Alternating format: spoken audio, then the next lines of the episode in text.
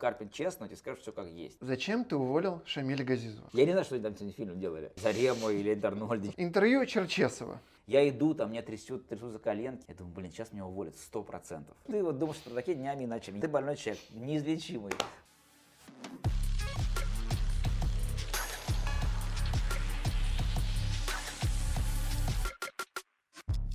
Друзья, всем привет! Подкаст аналитика Глебчика вернулся, и сегодня у нас премиальный гость Нобель Арустамян.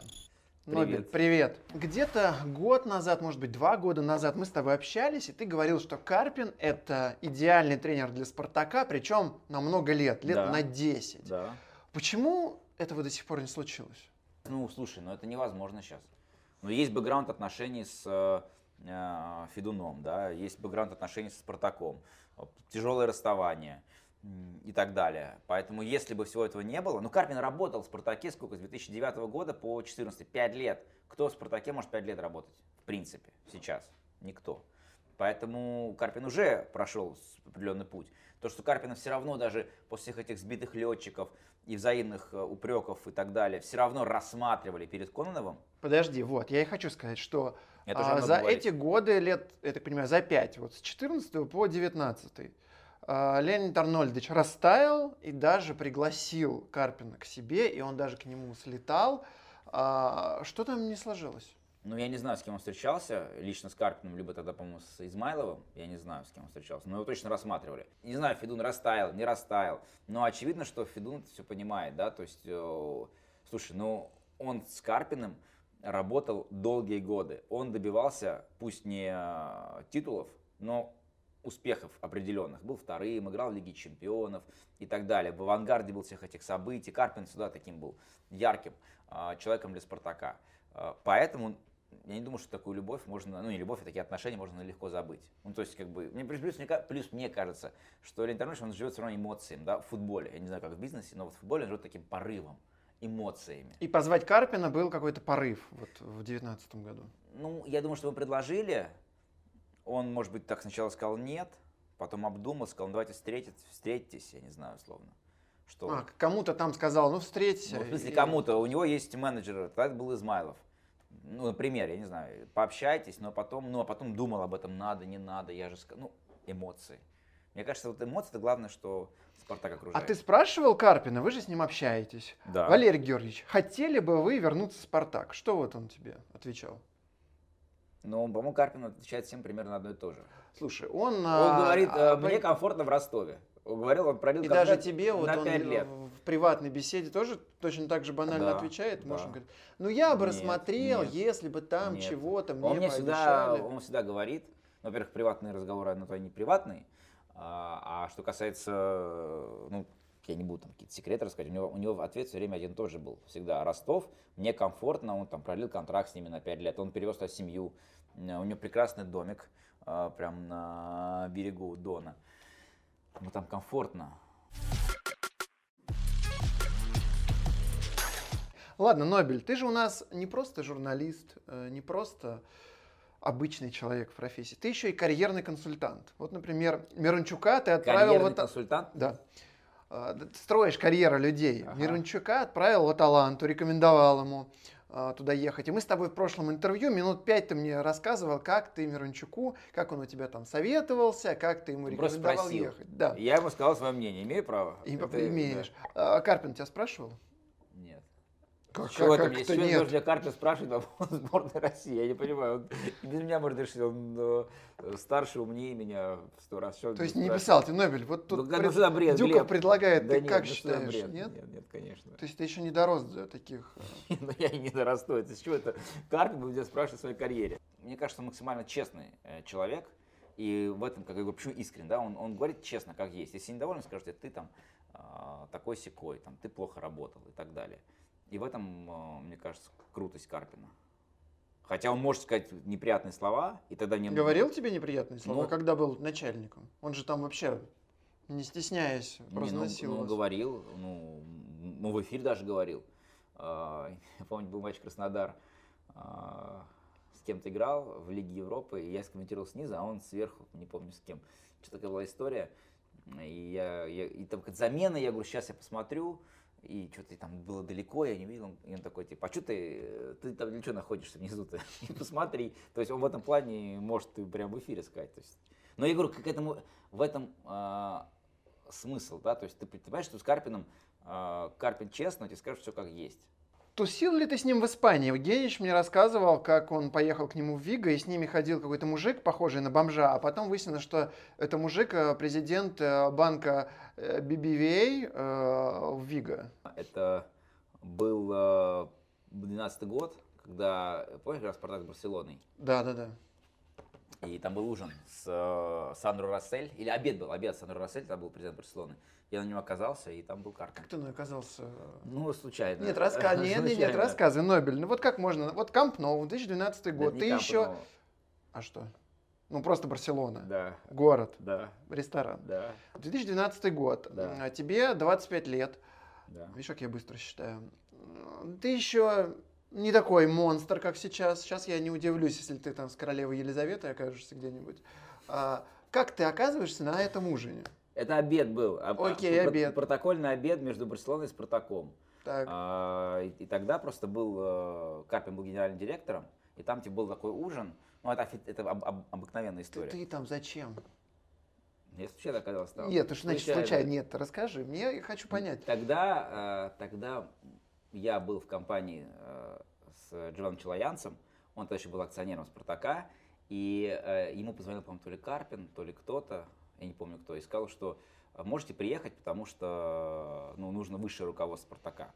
Ну, будет Рассель. А, и, при, и приехал ты. Нет, и приехал Джон Григорьевич, естественно, а, а я был с ним. Он сказал, хочешь поехать? Я говорю, ну, конечно, хочу. Mm. Мне интересно посмотреть, как это выглядит. Плюс я чуть знаю испанский, и он сказал, будешь, что мне переводить. я и что, пригодились твои э, Ну, чуть-чуть я что-то переводил. Там, не, там был стол такой длиннющий, там не то, что был 5 человек, это же не камерный был, это был огромный. Такой стол, я сидел, что-то там, что знал, переводил. И вот тогда с Карпином мы, ну, как тусили, пообщались. Ну, как пообщались. Были в, в одной компании. И был Сандро Рассель. А, интервью Черчесова. Давай. Что, что? Я уже миллиард раз Нет, сказал. ты не на все ответил. Ты его снимал а, в музее космонавтики. Да. Расскажи, как пришла к тебе эта идея, как ты к ней с этой идеей пришел к Черчесову и как он на это отреагировал? Ну, во-первых, эта идея пришла не конкретно ко мне. Я могу сейчас, конечно, открыть чат. Ну, похвали, да, своих. Э, у нас есть чат, да, где мы делаем э, вот YouTube канал Нобель. И я не помню, честно, кому конкретно пришла идея. Там нас 5 или 6 человек. Но вот кому-то пришла идея. Мне она дико понравилась. Я сказал, о, супер. Там было несколько идей. Там а была, какие еще? Там была идея, например, записать э, в барбершопе. Ну, типа у нас одинаковые с прически. И чтобы вас брили. Ну, это... Нет, кто-то мне скинул, по-моему, Женя Стаценко, а, который, собственно, в чате нашем, да, а, он а, нашел где-то такую же съемку с Леброном в Америке, когда тоже был крутой видос. Леброн сидит, там, правда, был не один журналист, а было несколько, и вот такое интервью, они сидят в этих креслах, и вот так общаются, типа такая мужская компания, мужской разговор. Part of Team USA, being a part of the United States of America, what it means to represent the red, white and blue. Like when y'all stand так. И мы решили сделать, попробовать уже с Черчесом. Тем более у нас прически одинаковые. И вот как бы в барбершопе. Мне идея очень понравилась, потому что оригинально. И я ему предложил, а, но ответ был категоричный. А ты сказал, что барбершоп это парикмахерская? Ну, конечно, я отправил все эти э, примеры, ну, прям было категорически нет. Так. Категорически нет был. Хотя, мне кажется, была бы офигенная история. А потом, по-моему, Андрюха Лялин, сейчас могу ошибаться, предложил, ну, или Фил, э, не помню, ну, собственно, больше никто не мог. Э, кто-то предложил музей космонавтики. Так. Идея в том, что Стас ты космос или еще есть какая-то Нет, подоплека? Был, была, в смысле, были две идеи.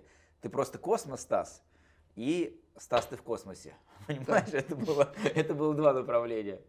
Э, Естественно, преподнес ты ему первое. Нет, я, я, я просто сказал, вот и есть идея снять музей космонавтики. Как к этому отнесетесь? Ему очень понравилось. А он понял, почему? Ну, видимо, он понял, что он, э, Стас, ты просто космос. Ну, там каждый сам решает. Мы, поверь, мы же, журналисты, мы должны давать возможность, а каждый сам угу. должен принимать э, для себя... Ну, еще бы, вывод. после барбершопа, естественно, он на это сразу же и согласился. Ну, он, он, он быстро окнул музей космонавтики. Но там, правда, были очень сложные переговоры с этим музеем.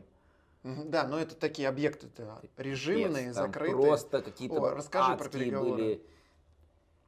Ну, Потому что там что-то они... с- Нет, потом да, потом я сказал, вот это же тренер сборной России, что-то такое. Ну, в общем, там, ну, там был ужас. Но в итоге договорились. В итоге договорились с трудом, там нам реально дали на, ну, на 2-3 часа этот э, музей космонавтики, и мы снимали там.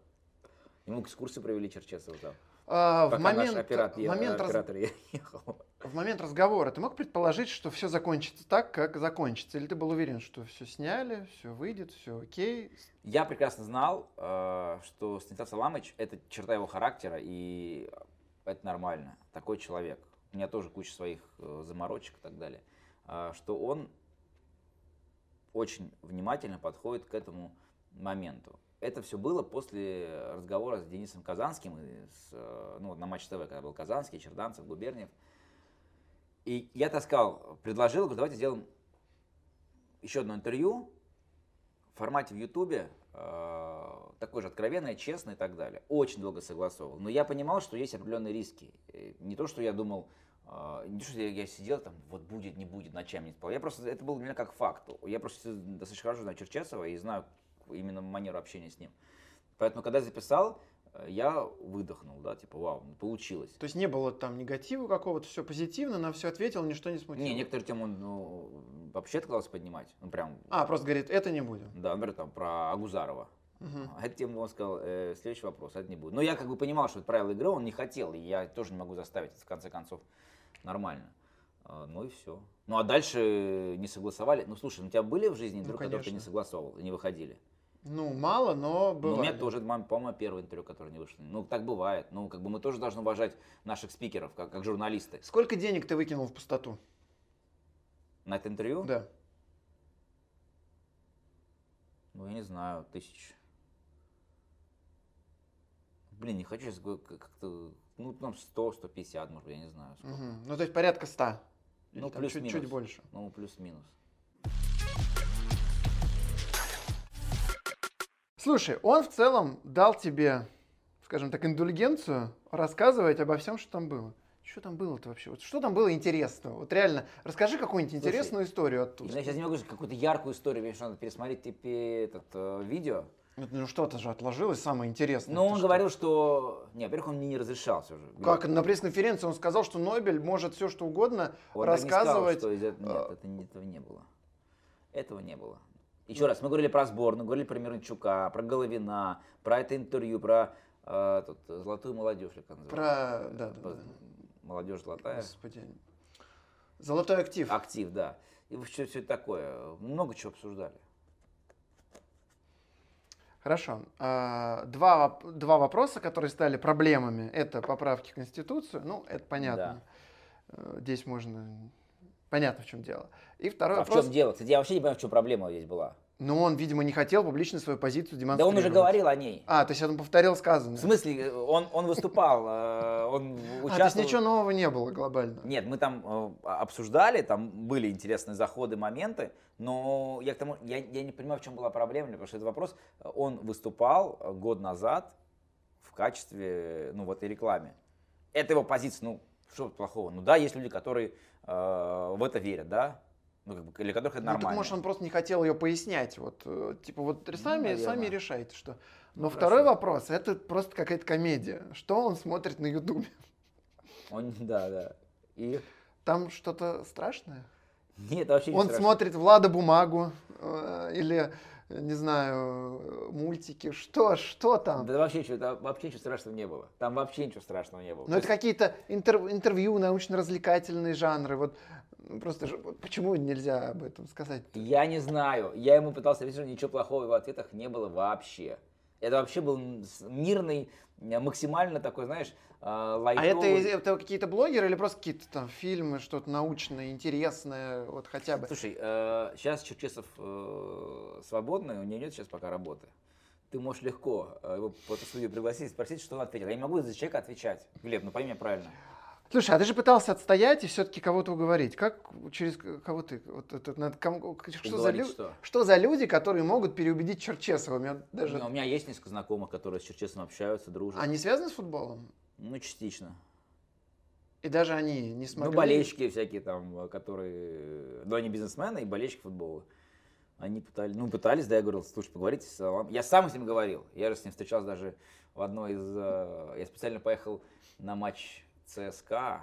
Он там был в ложе, я пошел к нему, мы два часа с ним общались. Я пытался разными заходами, но не получилось. То есть вообще, то есть он даже не смягчал позицию. Вот просто нет, да. категорично. И Да. даже не, не, не чуть- чуть-чуть не оттаял вообще. Нет, нет, нет. Нет. Как вот Но это черта характера его. Мгм. Ну, как бы он же такой человек. Вот я, например, не могу говорить нет слова, к сожалению, в своей жизни. Поэтому ты сюда опять пришел. Да, я не могу говорить нет, и поэтому я пришел. А, Тем более, тем более я могу сказать один раз нет. Но если меня поп- попросить, я скажу да. Последний вопрос про Черчесова. Ты еще будешь делать с ним интервью? Да. Ну, в смысле, да, если получится, но жизнь-то непредсказуема, почему? А вот. когда? Ну, мне кажется, в принципе-то сейчас время подходящее. Он Не. ничего не делает, э, еще он более-менее актуален. Может, он дальше будет еще более актуален. Ну, нет, смотри, если будет повод, А какой должен быть повод? ну, я не знаю, что-то интересное с ним сделать. Если мы сядем с ним опять предварительно переговорим, а, чтобы не было таких проблем с монтажом, ну, в смысле, с этим, то тогда я, почему нет? Нобель, зачем ты уволил Шамиля Газизова?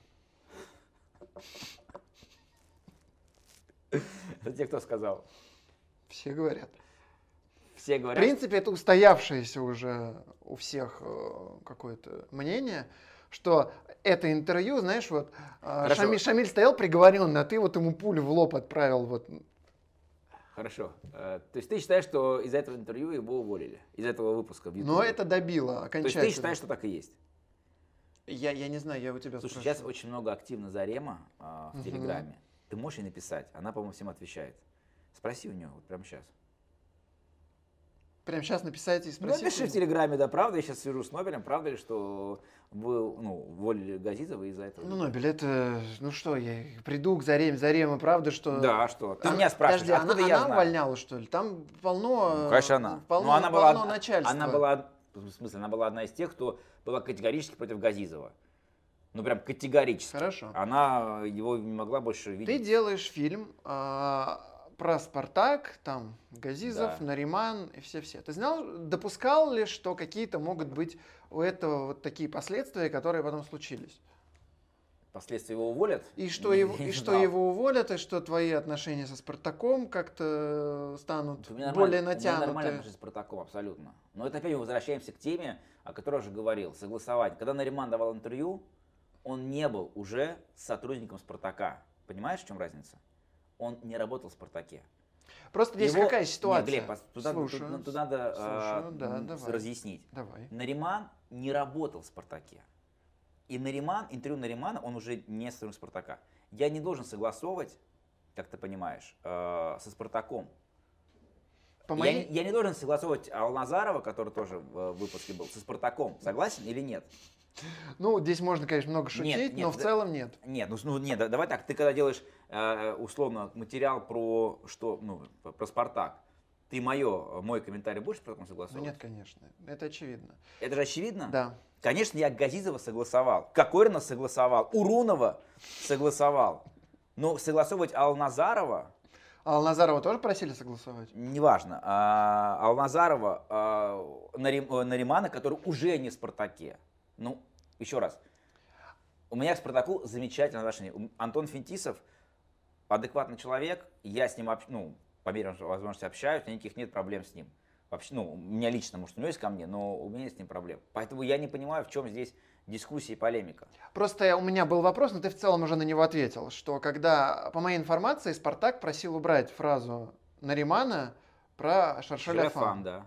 И ты не убрал. Вот я хотел спросить, почему с Черчесовым ты был, ну, Черчесова ты не выпустил Потому вообще, что а здесь ты пошел объясняю. против. Вот, я в Потому принципе что уже Нариман понял. не работает в Спартаке.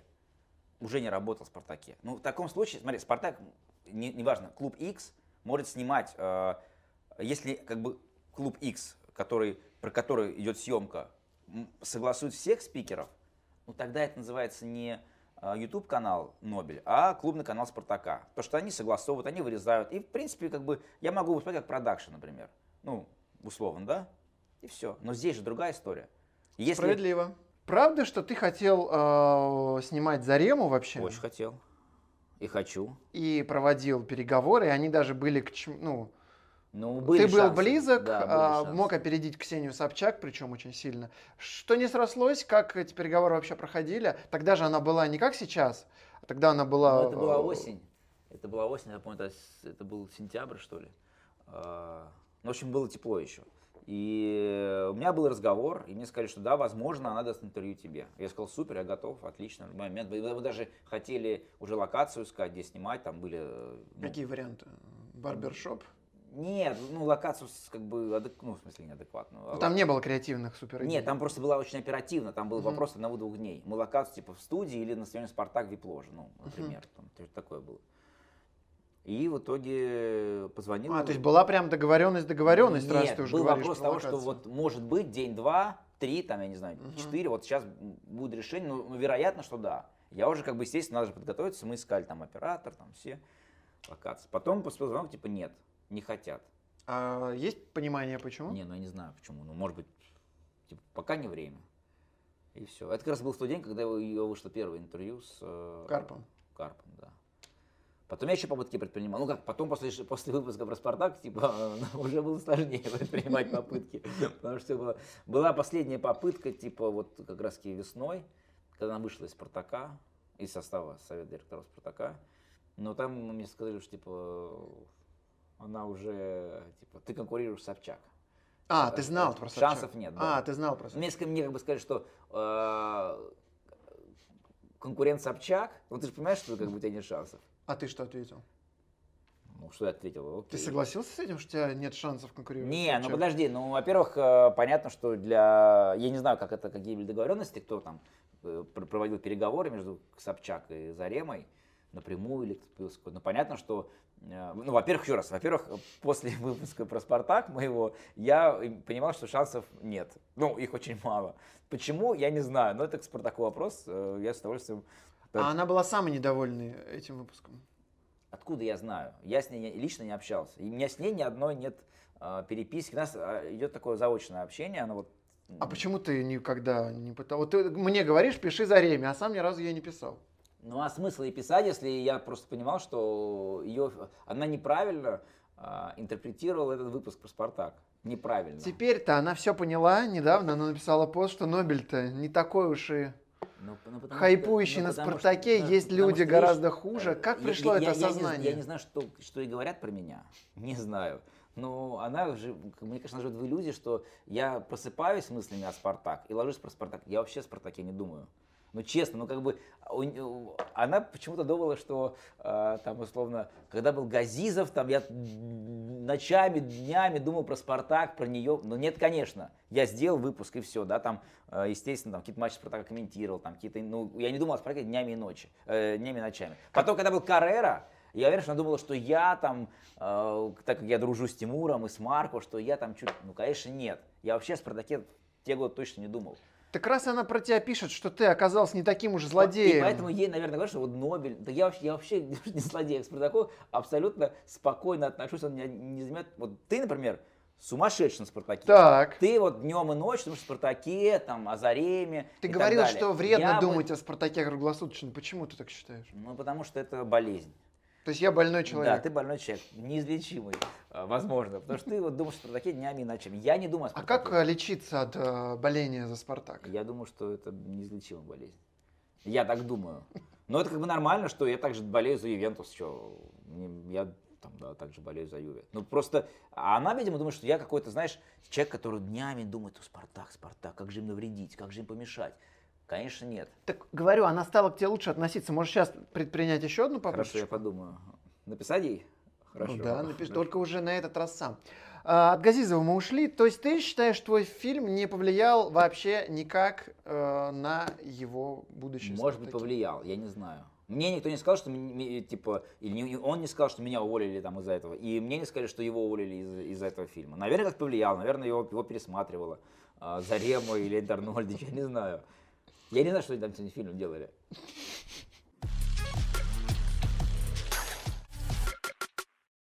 Кокорин, Так, ты давай. тогда считал, что это неправильно, что это ошибка? Нет. Ну, я даже, когда он приехал в Фиорентину, считал, что это правильно. Ну, как бы, правильно. Смотри, по Кокорину.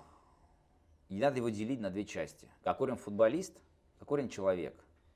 А, Кокорин футболист, ну, это, я сейчас не хочу Америку открывать для всех, но это все знают. Он как футболист дико талантливый. Об этом, ну, говорят на каждом углу. Все футбольные эксперты говорят, что он... Я знаю, когда Бувач первый раз э, его увидел, ну, в России, там, когда он вышел из тюрьмы, стал говорить, он сказал, вау, это вообще что за чувак появился э, в чемпионате России. Там были первые матчи, по-моему, за Сочи, он такой, типа, вау, где, где, где он, как он, что, надо брать срочно. Это нормальная реакция любого человека, который смотрит русский футбол. Кокорин, он талантливый. Есть Кокорин другой человек, который, мне кажется, это мое личное, у Кокорина э, настолько уже в голове мнение есть, что я так и так крут, мне так и так все будет э, приходить, контракты, команды, что он не готов, вот знаешь, переступать, ну как бы делать усилия над чем-то. Он просто с 18 лет, 20 живет в ощущении, что его купит Анжи за кучу бабла и даст ему миллионный контракт. Динамы. Он, а самое главное, так и происходит. Так и происходит. И поэтому у него же в голове мнение, он суперзвезда в его голове, как человек. Он говорит, я звезда русского футбола. Я всегда буду, у меня всегда будут многомиллионные контракты, э, зарплаты, ну, команды, все супер. Я звезда. Но какой он футболист, и это мешает быть сильным футболистом. Потому что футболист, он, э, вот как бы его голова мешает ему развить свои лучшие качества. То же происходит в Фиорентине. Ты же, ты же знаешь, что там происходит или нет? Ну, я вижу, что Влахович забивает 7 голов это, в тайме, а Кокорин попадает в перекладину. Это вопрос э, товарищеских матчей. Я говорю о том, что Кокорин приезжает, и он себя, себя чувствует типа звездой. Ну, я приехал, ну, Фиорентина, ну, как бы я звезда. Я Батистута. Ну, типа, да, там, э, я такой супер игрок. Да, так есть по качеству. Но он просто, он не готов, вот знаешь, как любят итальянцы, страдаем ради результата, страдать на тренировках. Ну, типа как Миранчук сейчас страдает. Да, страдать на тренировках, страдать на поле, и потом ты добиваешься. А он привык, что без страданий все к нему приходит. И бабки приходят, и все остальное. Поэтому если Кокорин это все переборет, хотя, не знаю, можно ли 30 лет сделать, я просто не понимаю, он реально станет большим игроком. Но пока к этому не идет. Вот то же самое, да, в Фиорентине. У него все фан такой, знаешь, типа фан. Ну, Фиорентина, что, конечно, кого они могли, кроме меня, взять, да, я же, я же супер. В этом проблема. И то же самое в Спартаке было. Ну чего, они его взяли, типа Кокорин, э, талантливый парень, да, там супер э, талантливый игрок. Но он пришел в Спартак и не сумел вот э, через мучения, страдания доказать, что я буду звездой, я буду делать разницу. Ну там, в чем, в чем претензии Заремы, да? То, что играл в видеоигры до, до 4 утра. Было, было. Ну, здесь спорить, ну, как бы это нельзя спорить на права. Что он, э, ну, к этому отнесся так спокойно, вольготно, да. Там, не знаю, травмы, ну, травма болит, надо полечиться. Там, вот этот, эта история с э, массажистом, ну, тоже. Это же правда, к сожалению. Ну и вот так продолжается. Поэтому если Кокорин сумеет у себя в голове переключить... Ну, времени почти не осталось. Да. Ладно, Нобель, пора инсайдить. Расскажи, как ты э, делал выпуск про Кокорина в Фиорентине. Во-первых, я еще надеюсь все сделать. Ну, расскажи, как не сделал. Ну, что можно рассказать? Не, ну как? Ну, опять, вот, вот это тоже классическая история Кокорина. То есть, как бы, знаешь, такой прям... Вот такой вальяжный такой. Я был в Дубае. Так. И он был в Дубае. На сборах Спартака, что Да, он уже уезжал. И я понял, что он, ну, как бы, знал, что он уже переходит в Фиорентину, уже все, уже сделка э, закрывается, закрыта. И я говорю, Саш, ну давай сделаем крутой выпуск про то, как ты переходишь в Фиорентину. Ну давай, давай, давай. Я говорю, давай я прямо перед Дубае к тебе и снимем, как ты там, я не знаю, садишься в такси, едешь в аэропорт, ну прям красивую съемку, там оператор нашел в Дубае. Сейчас все сделаем. Не-не-не, сейчас не хочу, сейчас что-то сейчас. Не, ну куда? Сейчас давай до Москвы. И потом, ну и вот так все и так далее. И, и, и не смогли записать. Потом я... Ты же полетел. Тут я полетел. Я когда нашел... лететь еще нельзя было, да. это самое жесткое время. Да, я, я, я пробрался в Италию тогда с трудом. Дубай, Милан, как сейчас помню. На тачке поехал до, до Флоренции. Милан, Флоренция. Ну и все, привет. Ну, приехал, и чего дальше происходит? Кокорина встретил. Просто надо понять, что у Фиорентины очень э, Смотри, у Фиорентины, знаешь, что здесь написано у них? Медиа... Медиаком. Медиаком, да. Это компания, владельцы клуба э, Рокки Комиссо. Вот такой очень крутой чувак, американский бизнесмен с итальянскими корнями. Он, в общем, итальянец, но в Америке сделал свой бизнес. У него куча всяких э, компаний. И одна из компаний Mediacom. А, И Mediacom, это компания американская, она платит за вот эту надпись им, по-моему, 25 миллионов евро. Это абсолютно не рыночная цена, потому что Ювентус получает 40 от Джип, а эти 25. Ну, понимаешь, да, что вторая команда Италии это не Фиорентина. Ну да, даже Да. я понимаю. Да, даже ты понимаешь. А получает второй контракт. Даже вот сейчас у Интер новый э, спонсор, то меньше платит 20, а эти 25 платят. И, э, видимо, как-то, чтобы провести эту сделку адекватно, они все права, вообще все права на, э, ну, на медиасопровождение Фиорентины, там вообще все, которые есть, ну, кроме телеправ, видимо, они передали это Медиаком. И Медиаком все с- согласовывать.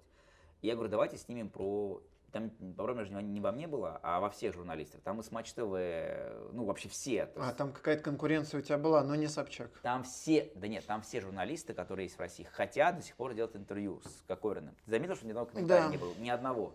Потому что Медиаком, они говорят нет. Первая реакция. Почему нет? Тогда было. Потому что Кокорин э, очень сложный кейс, извиняюсь за, слово снова, э, за это слово снова. А, потому что он сидел в тюрьме. Какие выходили э, заголовки в Италии, помнишь?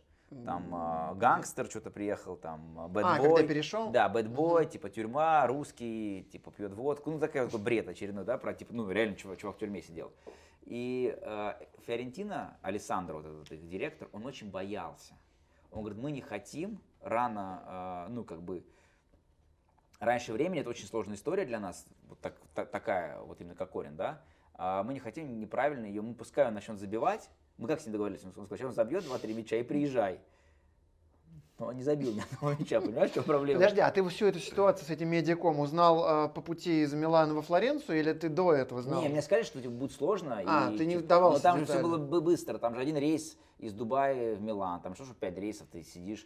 Я вылетел в надежде, что я, ну, как бы, ну, Ну, на- ты приехал к нему и разговариваешь с ним. Ну и чего? Да. Ты же каких-то операторов, наверное, там Да, договаривался. оператор прилетел тоже, я ему оплатил билет, он прилетел, и мы долетели. И ты узнаешь, что ничего нельзя. Но мне объяснили, мне объяснили На все- месте уже. Да, все объяснили, что это невозможно вот по этим причинам всем. И плюс, э, ты что говорил про Медиком? Медиком прописывает очень дикие штрафы в контрактах ну, сотрудников Фиорентины. Там какие-то адские просто там. Если бы Кокорин дал тебе интервью, он бы типа заплатил бы миллион евро штрафа. Ну, не знаю, сколько там, не думаю, что миллион Ну, евро, ну, какой-то, да, там штраф заплатил. И он, но он сам сказал, он говорит, типа, я не могу, потому что они занимаются, они должны мой имидж сейчас э, в Италии как бы изменить, Мгм. потому что там вот эта история, вся тюрьма, должны были изменить. И они, они, мы в конце друг другу сказали, что окей, через месяц он сейчас сыграет там 5-6 матчей, забьет там сколько-то голов, один-два там. И вернемся к теме, я снова стал проговаривать уже с этим Александром в переписке, мы общались там, я ему отправил референсы, он сказал, надо будет на итальянский перевести, я сказал, конечно, на итальянский мы переведем, без проблем, тем более мы делаем субтитры, без проблем. И потом просто началось, начался ад с тем, что он не играл, понимаешь? Он же не играет сейчас вообще. Мгм. Ну, я имею в виду, весной не играл же. И уже как бы, что будут ему Александра звонить, если... Слушай, какие ощущения? Ты из Дубая летишь в Милан, едешь на машине, оператора привозишь, и тебе Оператор говорят... в Рим прилетел. Ну, а, ну, неважно. что Москва, ну, неважно. да. Все ты это организовываешь, и тебе говорят, Нобель, иди нахер. А, вот что ты испытывал тогда? Ну, я расстроился, что я испытывал. Ну, я очень расстроился. Как бы. ты провел вечер этот? А я поехал э, в тот вечер мы... А, правильно, мы поехали в Сену. Так, и что там Ну, ты делали? рядом же, Сена. Ну, поехали в Сену, там нас позвали на ужин. И все. Ну как, ну как, я расстроен был, я ехал, ну я ехал, мне было грустно как. И в итоге ты поехал снимать Шамуродова? Да. Или это было в плане изначально? Нет, у нас был план про Шамуродову Мгм. а, изначально. Мы хотели снимать Элдора, и давно эту идею вынашивали с разных сторон. Просто была проблема в том, что мы не могли в Италию пробраться. Ну, А как ты тогда пробирался вообще? не важно. Это не важно. Сейчас уже тебе проще. У тебя, я так понимаю, есть какая-то бизнес-виза, и ты можешь въехать. У меня тоже есть. Понимай, как хочешь, да. Хорошо, ладно. Не хочешь, не Э, да, рассказывай. И, и поехали к Шамуру. Да, мы просто поняли, что э, мы хотели Элдора снимать. Сейчас мы в Италии, есть время, поехали к Элдору. Ну это хоть какое-то было утешение. Если бы ты бы и Шамуродова не снял, наверное, совсем бы загрустил. Ну, Да, но с другой стороны, как бы это правила игры, так тяжело все это сейчас. Как Корин, что с ним сейчас? Ты же с ним вроде как-то общаешься? Да, Что с ним сейчас происходит? Никто же вообще не знает, как у него дела. Говорит, ни одного комментария действительно. Но я говорю, ему, ему запрещает. Э, Нет, ну ты же с ним, как у него, хорошо все у него? Ну, мне кажется, да, он сейчас переехал из отеля в квартиру, в дом. Он же в отеле жил долгое время тоже была одна из проблем. Не понимали в, в Италии, как чувак живет. Ну, это не принято в Италии, понимаешь? В ну, Мourinho жил в отеле 5 лет. Где он жил? В Манчестере. Да, но в, а, Италии, в Италии я не в, знаю. В Италии футболисты в отелях не живут обычно. А, они там квартиры, дома. Вот он сейчас переехал, типа, в мае, по-моему, в дом. То есть Сашка продолжает всех удивлять. Вот где вот он ну, в, Италии прям, в Италии прям удивляются Кокорин. Там много есть, я знаю, таких историй, когда они поражаются. Но тут вопрос в том, что Кокорин должен... Россия его не смогла перевоспитать. Точнее, Россия не смогла его сделать футболистом профессиональным не на поле, а вот в жизни. Угу. Не смогла, к сожалению. Посмотрим, получится ли у Италии это сделать. Ну ты веришь в него, что он забьет 2-3 гола? -то? Ну, чтобы снять выпуск про него, ну, пускай забьет, буду рад. Нет, ну я, конечно, буду рад, если забьет.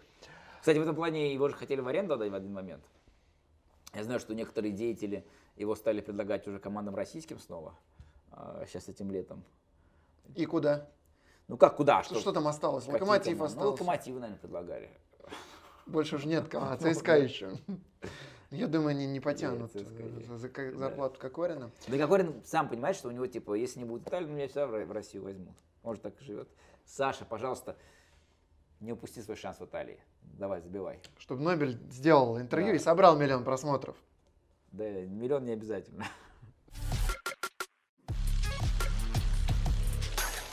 А, выпуск про Мирончука. Да. Главная тема в комментариях – его девушка Лена. Да, Правильно? супер девушка. А, мне кажется, было бы хорошо, если бы ты высказал какую-то позицию. Давай относительно вот всех этих комментаторов, которые ее так э, возненавидели? Слушай, ну, во-первых, там э, были разные комментарии, а во-вторых, ну, с человеком не знакомы.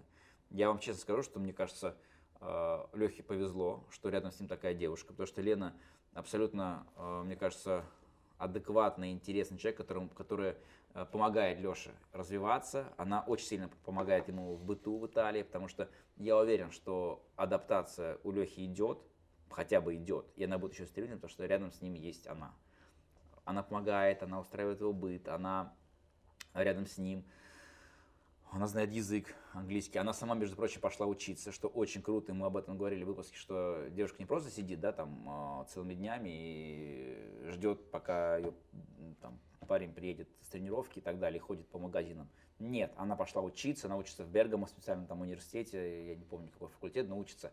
У нее есть какие-то идеи, она, видишь, э, придумала для них новое хобби. Рисует. рисует. Мне кажется, вообще это круто. У Лехи э, потрясающая девушка с точки зрения вот того, что она рядом с ним, она помогает ему развиваться. Это дико важно. И я вообще, честно говоря, офигел, что люди это не, ну, многие это не ну, поняли. Смотри, Хотя она... большинство, мне Хочешь, кажется, я тебе объясню, что не понравилось людям? Когда она говорит условно, ой, здесь так тяжело, приходится из Бергама в Милан на маникюр ездить. Вот, э, ну, а что вот здесь? для людей вот это, ну, русский мужик смотрит на это и думает, да ты охренела, что ли? русский мужик, ну вообще любой мужик, конечно, он реагирует на любой каприз девушки так. И неважно, живет в Бергамо или в Москве. Ну, когда тебе говорят, девушка, типа, у меня проблема, у меня сломался ноготь, что ты говоришь? Ну, ты что, сумасшедшая, какая-то проблема? Ты же так говоришь, правильно, обычно? Ну, скорее всего, ты думаешь так, по крайней ну, мере.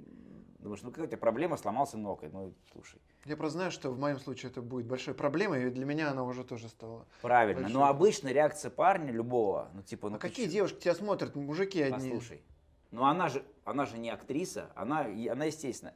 А для девушки, которая живет в России, это, ну, точнее, э, точнее, как бы разница между Москвой и Бергамо для девушки, она феноменальна. В Москве, я помню, ты едешь там по городу, ну сейчас едешь по городу, салоны красоты, эти всякие маникюры и так далее, это не проблема. Здесь все что угодно есть для девушки в любое время суток. В любое время суток. Я об этом говорил, что в этом плане Москва очень комфортный город, ну и другие города России тоже. Там, я думаю, и Казань, и Питер, и Сочи. Там все делается для комфорта девушек. Италия, это правда, там нет такого.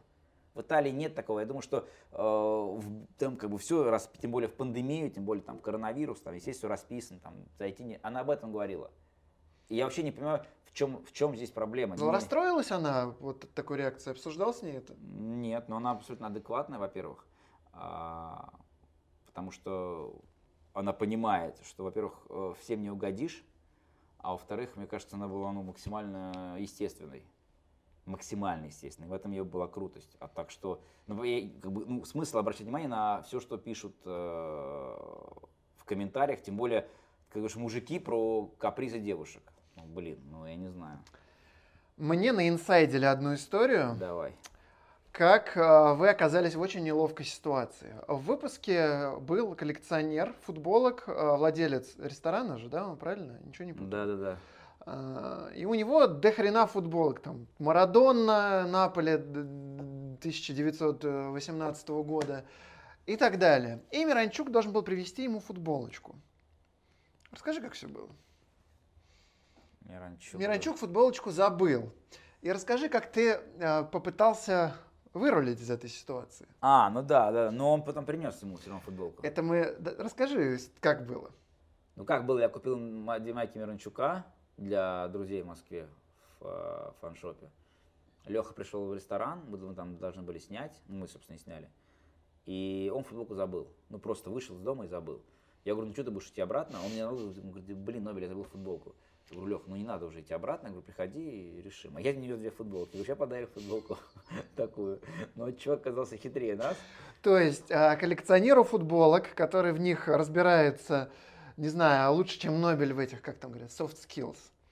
А, Нобель пытался ему футболку из фаншопа выдать за футболку Миранчука. Во-первых, это было для съемок. Тебе армянин настоящий проснулся. Во-первых, это было для съемок, это было важно.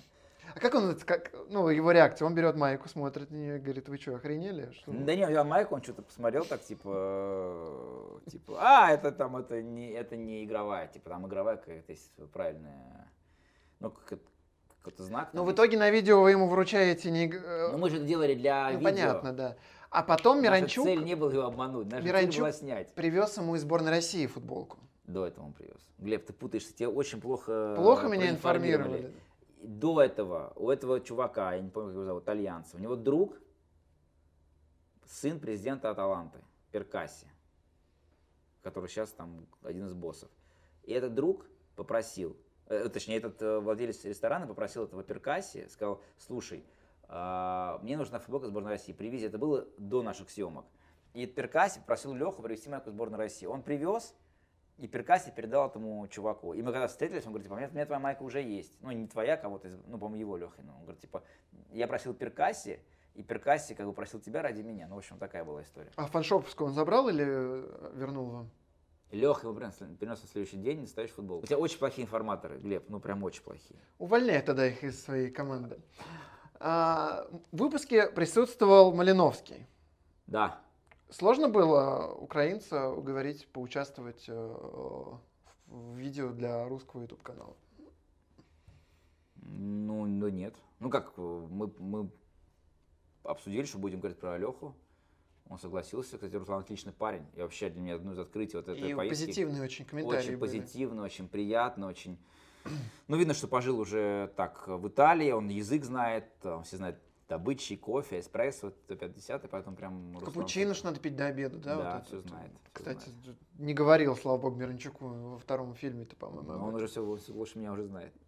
Гла- главное знает. правило.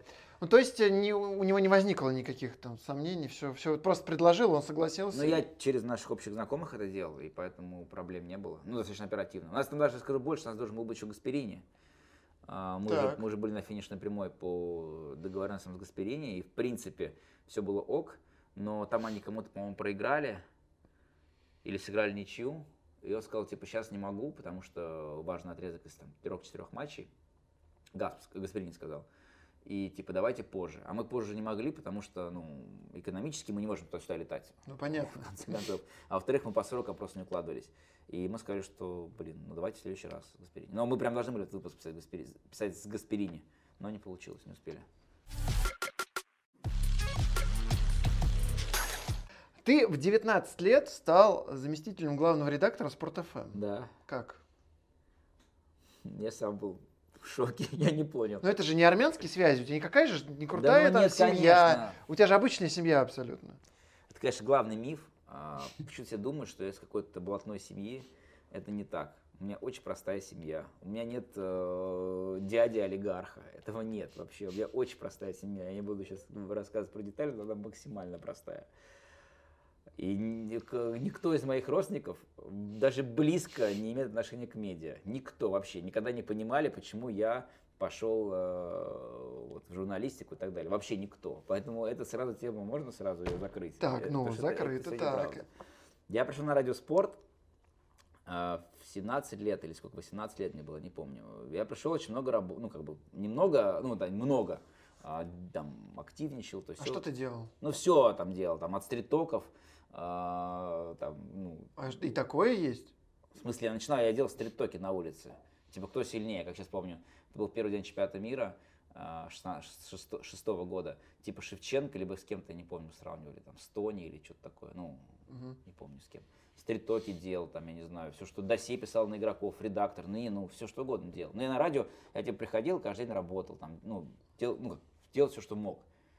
Там, все, что мог. Так. Ведущих и так далее. Ну, и потихонечку, потихонечку, через месяц меня взяли на работу, ну, как бы взяли не на работу, а на полставки, или через два месяца. В общем, за мою хорошую работу в первые месяцы, там еще был чемпионат мира, меня типа сказали, вот ты можешь работать на пол ставки.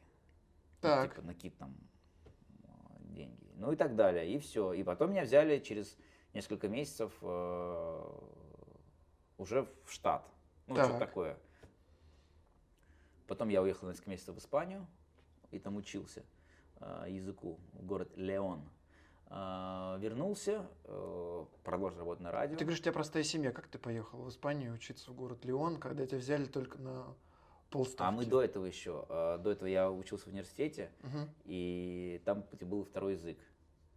И, и типа можно было по обмену поехать в страну. Если ты знал, в каких условиях жил в городе Леон, Расскажи. ты бы... Расскажи, в каких условиях ты жил в городе Леон. Там была квартира, э, мне нашли квартиру, ну, я снимал комнату. Там было четыре этих ну, такой длинный коридор, ну, как, как общага, ну, просто как квартира. Там чувак, Давид, как сейчас помню, он просто эту квартиру нарезал и сдавал по, ну, каждому. А, и вот здесь я жил, здесь была гостиная. Подожди, то есть ты жил в кусочке комнаты или в комнате? В комнате отдельной. Ага. Ну, там была комната, там даже без кровати она была. А где ты спал? На? Ну, там такая была кровать, я не знаю, как назвать. Ну, почти, почти такой, знаешь, как, ну, в моем понимании это не кровать. Матрас. Типа матрас лежал, да, так. я офигел. Но, видимо, для них это, ну, было нормально, я не знаю. Такая кровать. И здесь была гостиная, очень маленькая. Там они все время, все остальные сожители э, ели пиццу и смотрели телек. Я-то испанский да, вообще плохо знал, не понимал, что они делают. А, и дальше в этой гостиной, а, и дальше три комнаты здесь и кухня. И кухни надо было каждый, мы делили кухню там. По времени. По времени, да, по времени. Надо было брать с собой обязательно все четко, чисто и так далее. Ну, там-то три месяца я провел в Леоне. Учился в школе языков. Ну, по обмену... И вернулся прямо уже с нормальными знаниями. Ну, я до этого испанский в университете изучал. Угу. И, и вот в конце, когда уже учился в школе, ходил на доп. Э, язык испанский. Ну и все, и вернулся. Вернулся так, на э, Спорт ФМ. Да, но я был в Испании там три месяца, сколько? Так. С октября, октябрь на декабрь, в конце декабря прилетел под Новый год. И все, э, вернулся, я на радио продолжил работать как обычный корреспондент-редактор. Потом, э, что случилось, меня типа сделали типа, ну не ведущим, но типа ответственным за какие-то футбольные там вещи. Ну, угу. типа. И потом меня пригласил к себе Василий Кичиджи такой э, был, ну, он был как бы босс на радио, не знаю, как правильно назвать, он там был концерн, концерн радио холдинг назывался. Меня пригласил, э, представляешь, вот, вот, вот это просто, я еще как сейчас помню, это же вообще был ну, пипец. Мне ко мне подходит э, один из директоров э, ну, как бы этого холдинга, а я вообще, ну я корреспондент, я вообще никого не знаю, ничего не знаю. Мне говорят, типа, тебя хочет видеть Василий Николаевич. А я типа знаю, что Василий Николаевич его в жизни делал один раз в жизни, ну, как бы просто вот так проходил, мне говорили, вот это наш босс, это наш босс, вот это вообще, типа, главное, он там, он там все делает. Мне подходит, он говорит, типа, тебя, хочет, тебя хочет видеть Василий Николаевич. У меня ноги сразу, знаешь, типа, онемели, я думал, что сейчас меня ну, что-то накосячил, что-то, может, я не так сказал где-то там кому-то в эфире, и вот сейчас будет какой-то выговор, там, увольнение. Так, ну, я, я же не понимаю, что так не делается. Сейчас, сейчас я понимаю, что меня хотели уволить, меня бы не вызывали э, главному боссу. А тогда я думал, что меня вызывают, что меня, типа, уволить. Mm-hmm. Ну, как бы, 19 лет, это так соображаешь. Я иду, там, меня трясут, трясутся коленки, там. Я думаю, блин, сейчас меня уволят, сто процентов. И он такой меня сажает, такой, я сижу такой, и он начинает такой, ну, как допрос. Ну, как допрос, ты кто, откуда, кто твои родители, а чем ты там, типа, на кого учи, учишься, там, ну, вот такие вопросы и так далее, там. Я думаю, что мне вообще спрашивают, и я не понимаю вообще, к чему этот разговор. И у меня говорит такой, типа, ты знаешь, я вот э, наблюдаю и смотрю, там спрашиваю всяких людей о тебе, типа, что ты, кто ты, и вот, знаешь, тебе говорят очень хорошо про тебя, что такой э, работоспособный и так далее. Он говорит, я хочу э, тебя сделать зам главного редактора. Я думаю, что вообще такое-то? Я, честно говоря, не, не поверил. И я такой, типа, «А ты хочешь, он спрашивает? Я говорю, ну, не знаю, наверное, я не понимаю. Он говорит, ну все, типа, ты зам. А я вообще, как бы, я в шоке от того, как это случилось. Я говорю, ну можно хотя бы там я сейчас... Он говорит, не-не, все, ты типа давай, давай, все, ты зам главный редактор, вот если будешь хорошо работать, а, там через некоторое время ты станешь главным. Я говорю, ну, посмотрим. Ну и все. И ты вышел, и ты начальник. Ну я вышел, да не, ну я вышел, я охренел во-первых, э, потому что, ну, я, я, не, я не верил в это. А там же, по-моему, поувольняли много людей. То есть... Это уже было после. А, это после. То есть там, тебя еще На радио раньше. все время были такие, как бы, нет, поувольняли потом. Это когда уже была вторая волна смены. Угу. Это, это было до. Типа, это был, по-моему, седьмой год или восьмой. Ну, в общем, а это было раньше. Ты выяснил, почему вот он Ну, решил... объяснил мне. Что потому что он наблюдал, смотрел, да, ты хорошо работал, с энтузиазмом. Да, энтузиазм, он как бы поэтому. И каким ты, вот Петр, на следующий день ты приходишь на работу, а да ты уже начальник. И, или ты все то же самое делаешь, то только самое нов, с новым... То же самое должен. На, на самом деле я как бы, это не знаю, проблема или плюс-минус, я не могу быть начальником. Мне это очень как бы... Ну, Некомфортно. Я не могу это делать. Ну, то есть, как бы, а еще потому что мне 19 лет, что за как бы идиотизм, я какой, какой начальник. Ну, то есть я никогда никого там а как смотрели это, там косо это, на это тебя? было очень условно. А То смотрели как на тебя с подозрением коллеги, Смотри. там взрослые, 40-летние? Ну, я понимаю, что я понимал, что как бы они все охренели, как и я охренел. А, да, все охренели, но как бы это было решение. А, но пойми, мне не то, что как бы дали кабинет отдельный, да, или они там э, дали какую-то зарплату большую, или как-то, не знаю, дали статус, что я там подписываю бумаги, увольняю, там, я вообще ничего не было. У меня не было такого, что типа вот теперь мы приходим к Нобелю на согласование там, бюджета. Там, или теперь Нобель определяет э, программную, да не такое ничего не было. Просто это был такой, ну как, ну попытка э, показать Замотивировать. Мне, да, за, чтобы меня поверили. Вот такая mm. мотивация. Давай фигач. А, шоу с Бубновым. Твой э, главный проект на Спорт ФМ, эм, наверное. Скучаешь по этому? Очень. Очень скучаю. А мне сейчас да. сказали, что ты агент Ги, это, Гиннера. Кто сказал? Сказали люди, кто? осведомленные. Кто? Скажите. Да, что ты его политику И... проводишь. Кто, кто, кто Только сказал? ты мне расскажи, как это, кто? на безвозмездной основе или же, или же нет? Как все это придумали? Вот расскажи, как вы вообще пришли к тому, вот, э, чем это в итоге оказалось? Ну, я тогда тоже сказал, давайте позовем Бубнова на радио не помню, тоже был главным редактором. А, по-моему, уже был, был Еременко был главным редактором, по-моему. Я сказал, давайте возьмем Бубнова, он же э, жжет. И я поехал на переговоры. Угу. Это были непростые переговоры, потому что сложно было убедить, э, учитывая наши финансовые возможности э, радиоспорт, Бубнова прийти на радио. Но как-то убедили его, он пришел. Я сказал, буду с вами вести эфир. Он сказал, окей, ты если будешь, давай. Но ты же не планировал, что это будет вот, вот Не, ну я понимал, не, я понимал, что это будет типа шоу. Ну, как шоу, в том плане, что это интересно, ну, в смысле... А... Это будет ярко. Викторович один из самых, на мой взгляд, интересных спикеров о футболе. А, и э, я понимал, что это будет э, круто. Я в этом не сомневался. Вопрос в том, чтобы эта крутость была, ну, ее поддерживали, она была, ну, как бы, чтобы это не просто был такой его монолог, а чтобы был диалог, я где-то провоцировал. Да в смысле где-то? Там вся программа из твоих провокаций состояла. Я, я, я в машине э, ехал там полчаса домой на машине, еще час сидел потом в машине, слушал. Ну, ну потому видишь, что... А что ты здесь лепишь тогда? Я вообще говорю, в целом а с болельщиками общаюсь, А что ты лепишь здесь, людей дуришь? Общался он. Если ты общался, я тебе говорю, тебе надо арестовывать и допрашивать, потому что ты все знаешь и все расскажешь. Но на самом деле ты здесь э, э, этот, от фонаря лепишь, общался ты. Топово было. Глеб. А он понимал, что у него вот такая роль? Э, и что он- роль, это, э, конечно, понимал, мы, с ним, мы с ним это обсуждали, у нас на- абсолютно нормальные были после эфира отношения, мы никогда не ругались, э, и все, все в порядке.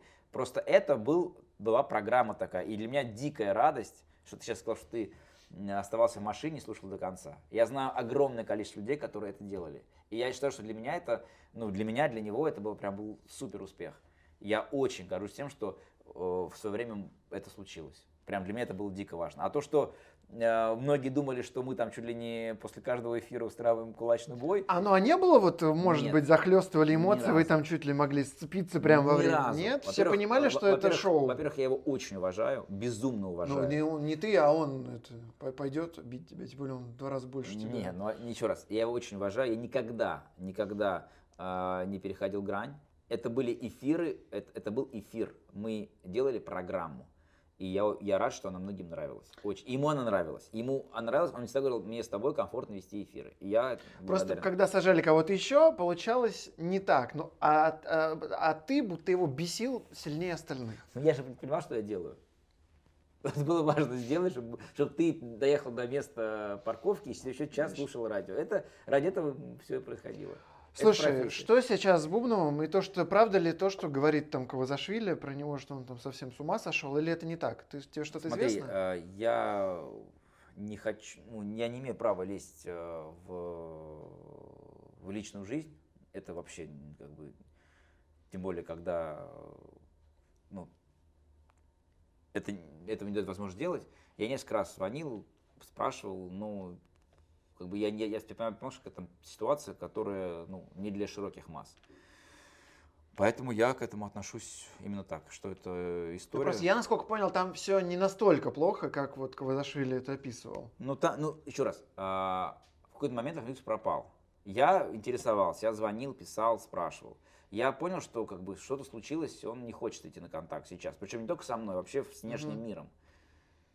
Что там происходит? Я пытался, я говорил, искать нужна помощь, что-то надо, я всегда в вашем, всегда в вашем распоряжении. Сейчас тоже говорю, что в любой ситуации я в вашем распоряжении. Но я понимаю, что, не знаю, это семейное, что он а, а, стал мен- менее публичен.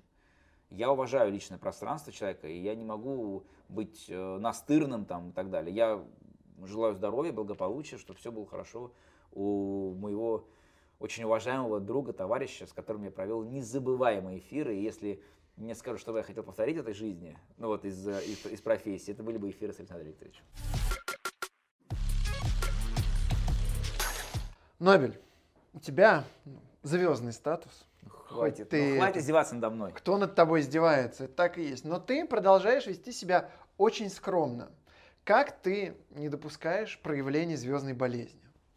А что ты имеешь в виду? Ну вот Смертин недавно рассказывал, что он э, писал пост, он на Спорте, у нас блог ведет Алексей Смертин. Мгм. И он рассказывал, как э, он себя начал ощущать звездой и решил, что ему недостаточно броской од- одежды, надо еще милировать волосы, я понимаю, что не, не твой метод, а, и набить татуировку. Вот, вот настолько он вот сошел с ума в какой-то момент. Ага. У тебя вот после каких-то, не знаю, там, успехов, общения там, с Месси, э, не было каких-то позывов, что ты там добился Во-первых, всего? Во-первых, это глупо сравнивать. Э, Футболиста Смертина, который был капитаном сборной России и лучшим игроком страны, и меня, который ну, ну, ничего там сверхъестественно не делает. А, Если ты считаешь, что звездная болезнь проявляется, если я себе татуировку, Нет, ну ты там э, начнешь не так, э, там, не всем отвечать. Вот Созин, условно, тебе звонит, и ты с ним из комитета по этике, и ты с ним полтора часа можешь разговаривать. с удовольствием. Вот. Андрей Вячеславович, А, это вообще Э, э, очень интересно. А когда человек типа зазнается, он уходит куда-то вот э, в другой мир и уже не спускается к плепсу. Вот Не, ну, во-первых, ты, ты, ты вот все-таки держишь в голове, что вот сейчас вот начнешь собирать там не 700 тысяч, а 2 миллиона. Что это изменит это? Надеюсь, что нет. Э, Надеюсь, что нет. У меня, к сожалению, бывают проблемы со временем, и я, там, честно признаюсь, иногда просто не успеваю даже э, ну, общаться в том же масштабе, как раньше со многими. Но я надеюсь, что как бы это не проявление как Ну какие-то проявления, ну может быть ты их э, считывал как-то в себе, вот чего-то ты там добивался и думал, ой, я король жизни. Или никогда такого не было? Это был Стокгольм, э, финал Лиги Европы. мой первый финал, который откомментировал, первый, пока последний финал э, Аякс Манчестер Юнайтед. И тогда забил э, Хитарян гол, э, я откомментировал, я офигел, что получил, я очень сильно волновался, я, наверное, это был самый волнительный репортаж в моей жизни, потому что я, ну, я, я не понимал, как, как получится это финал, это вообще что будет, и непонятно. И я, в принципе, это редкость для меня, я не самый сильный комментатор, а, я получил большинство отзывов позитивных. То есть я открыл телефон, молодец, молодец. Ну, не только от мамы с папой, которые, для которых я всегда молодец, как комментатор, но и для, но и для многих. Там, а после Сосуола только мама с папой, да? Да, да, молодец, молодец, молодец. И большинство этих. И потом в Твиттере тоже все пишут молодец. И, и по-моему, и коллеги написали. То есть какой-то такой был прям, знаешь, э, такое воодушевление было. Я спустился вниз э, брать флеш-интервью. Я хорошо взял, ну как хорошо, я взял интервью там многих футболистов. Их показали на Матч ТВ. Генрих, делал с ним фотографию. Как тут все было круто, и это был такой, знаешь, э, прям ощущение счастья. То есть все получилось. Вот эти волнения неделю, которые там, две, и последний день я волновался. И вот все, все получилось. И мы идем а, в стокгольмский ресторан, ну, в смысле, ресторан в Стокгольме, и там а, хороший ужин, там нас немного, и мы начинаем, типа, ну, там, в компании с э, достойными людьми, которые тоже приехали специально на футбол, мы сидим, вино пьем и так далее. Я там прям говорю, говорю, и приносит счет. Ну, я говорю, а можно я заплачу? Типа, ну, типа, я говорю, вот сегодня такой для меня важный день, я начинаю объяснять, типа, сегодня важный день для меня, потому что я э, первый финал, у меня все получилось, у меня радость. И вот я хочу, вот порыв такой, я хочу, вот как бы вот это было от меня. И Мичик так сидит такой, он говорит, ты знаешь, а счет, а, ты еще, ты еще не увидел. Счет принесли, он взял сразу mm-hmm. счет. Говорит, знаешь, когда ты будешь работать э, не на Матч ТВ, а в другом месте, да, пожалуйста, плати. И он так достал карточку, оплатил. А, не, он еще он сказал, типа, вино же я выбирал. Сказал, вино же я выбирал. А вино примерно почем там было? Сейчас скажу. Э, он сказал, вино же я выбирал. Я говорю, вы, говорю, но это значения не имеет. Я говорю, мне без разницы. Ну, я говорю, ну я хочу. Я говорю, это вот мое желание. Ну вот я хочу это сделать. Тянусь, а я очень человека уважаю. Он говорит, нет, он говорит, ты пока работаешь типа не на BBC, ты типа вино не выбирал, поэтому извини. Ну и он оплачивает. И потом я, я узнаю, там смотрю счет, там был, по-моему, 3 или 4 тысячи евро. Ну, или там что-то такое, там несколько тысяч евро счет. Ну, из-за вина, потому что выпили, выпили много вина хорошего. Ну, или, ну, в общем, какая-то была сумма, там, две с половиной тысячи. Я не помню, сейчас не хочу сейчас придумывать. А, но счет, который я бы не осилил, скорее всего. Ну как бы не, ну осилил бы, но это стало бы, наверное, небольшим ударом. Ну да. Нет, я, в смысле, я бы его осилил, а, но это, в смысле, психологически для меня был бы удар, понимаешь? Ну я бы это сделал все равно. Я бы все это сделал, и это, конечно, ну так было прикольно. Спасибо тебе большое, что ты наконец дошел. Уговаривали мы Нобеля очень не, долго. Не, я честно скажу. Э, приводили его очень долго. Я считаю, что меня много а, везде, поэтому давай наше интервью с тобой сократим. Больше никуда не приходи. Вот, ты пришел э, в главный подкаст э, России. Все, друзья, всем спасибо. Это был Глеб Чернявский, Нобеля Рустамян, подкаст «Аналитика Глебчика». Обязательно подписывайтесь на канал, ставьте лайки, пишите комментарии. В общем, проявляйте максимальную активность. Пока-пока-пока.